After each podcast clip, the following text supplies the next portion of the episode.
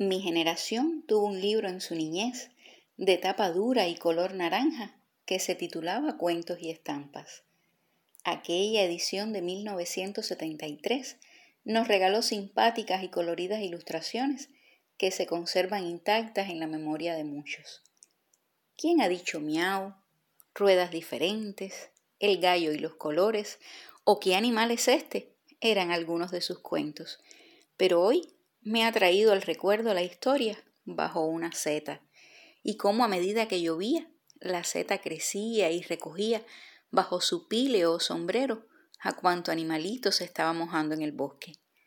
Y ese fue mi primer contacto con los hongos, que por aquel entonces imaginaba que todos eran rojos y con punticos blancos.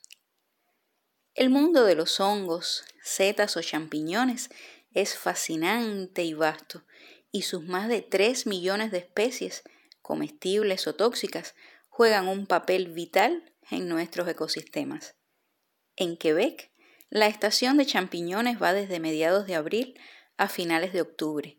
Durante el verano numerosas especies hacen su aparición y para mediados de septiembre inundan debajo de las coníferas en los bosques. Por eso no es de extrañar que por esta fecha encuentre formaciones y talleres de identificación y recolecta de hongos silvestres. Yo me he inscrito a una de estas formaciones, pero no con fines comestibles, sino con el fin de buscar alternativas para crear pigmentos saludables para la tinta de la caligrafía del Echam de Lisette, pues algunos hongos tienen un alto potencial para producir pigmentos que van desde los violetas al rojo. Así que en otros episodios hablaré de esta experiencia.